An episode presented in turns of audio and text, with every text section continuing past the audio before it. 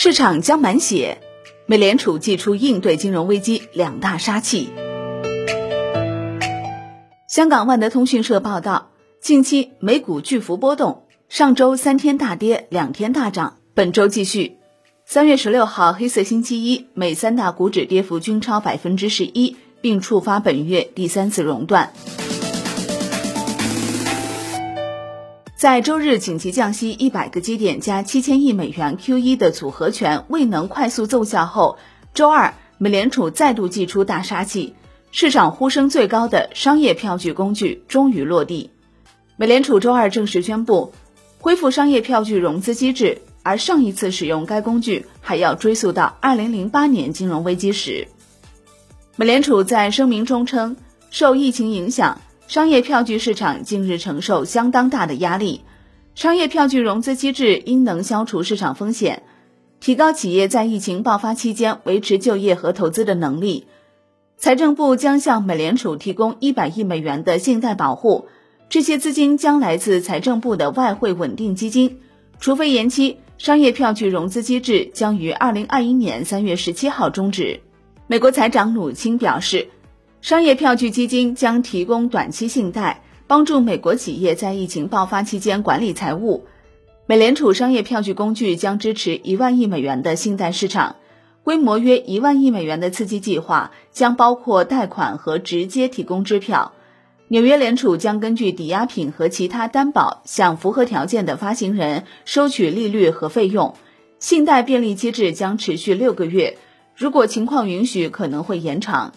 而白宫和美国财长努钦正讨论的经济刺激计划，总额最高可能达到1.2万亿美元。美国联邦储备委员会还宣布，将建立商业票据融资机制，以支持信贷流向家庭和企业。三月二十号将可使用，到期时间最长九十天。商业票据市场直接为广泛的经济活动提供资金，为汽车贷款和抵押贷款提供信贷和资金，并提供流动性。以满足一系列公司的运营需求。通过确保商业票据市场的平稳运行，特别是在目前流动性紧张时期，美联储提供的信贷将支持家庭、企业和工作正常运转。另外，美国正在努力直接向美国人汇款，以遏制新冠病毒危机对经济造成的影响。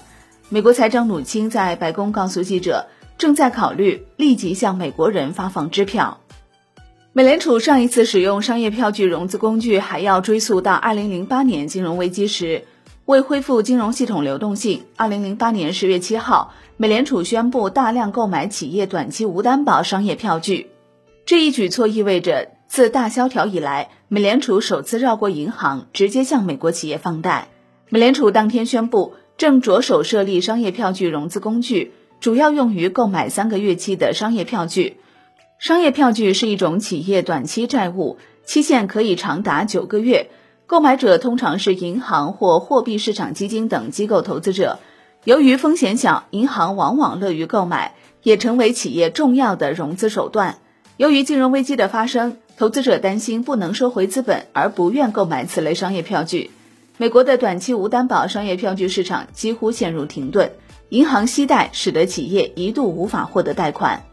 美国财政部当天发表声明表示，支持美联储的这项举措，并认为美联储有必要采取这项措施，防止金融市场和实体经济陷入重大混乱。美国财政部称，将向美联储下属的纽约银行提供资金支持。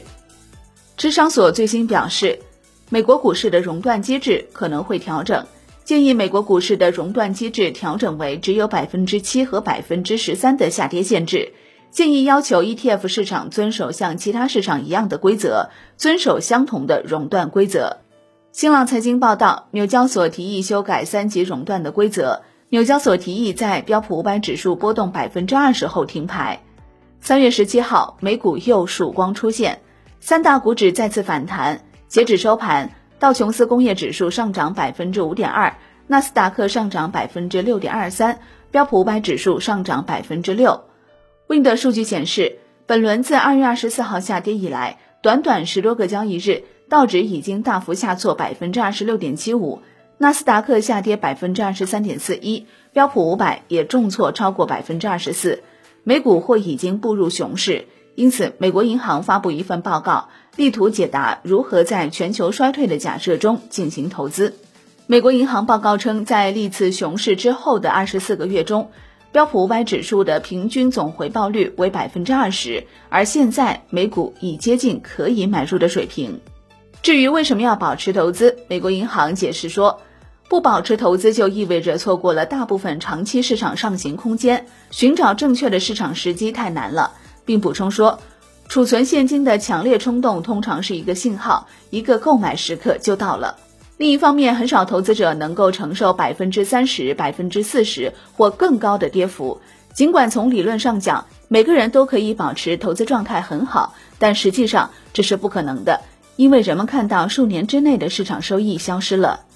至于什么时候买入，美国银行认为已接近投降的地步，当前美股位置和技术信号转为看涨。考虑到年初至今的回报，一旦市场找到立足点，剧烈的轮换很可能会从避风港中逃脱。随着时间的流逝，股票和公司债券的估值越来越有吸引力。同时，美国国债是有史以来最昂贵的。那应该购买哪些股票呢？一旦市场稳定下来，美国银行就会购买优质股票，尤其是在医疗保健、大宗商品和公用事业等防御性行业。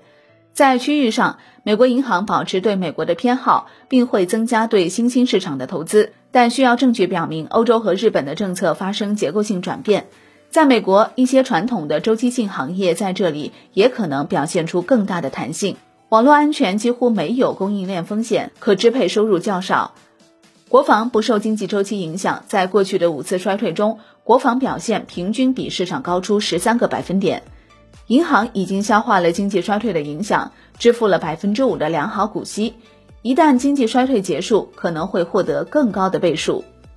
至于应该如何投资债券，美国银行表示，它将转出国债，转投市政、投资级公司和抵押贷款支持的证券。也就是说，今天的国债每单位风险收益仅为十六个基点，而历史上为六十个基点。一旦市场稳定，所有其他固定收益部门的风险回报状况都会更好，同时市政债券收益率与国债的比率急剧上升，以至于美国银行的团队建议买入整个曲线。最后，抵押贷款支持证券是自2008年以来最便宜的证券，对美联储重新进入市场的前景具有吸引力。此外，分析师看好价差超过两百个基点的投资级债券。好的，感谢收听。更多内容请下载万德股票客户端，我是林欢，财经头条，我们再会。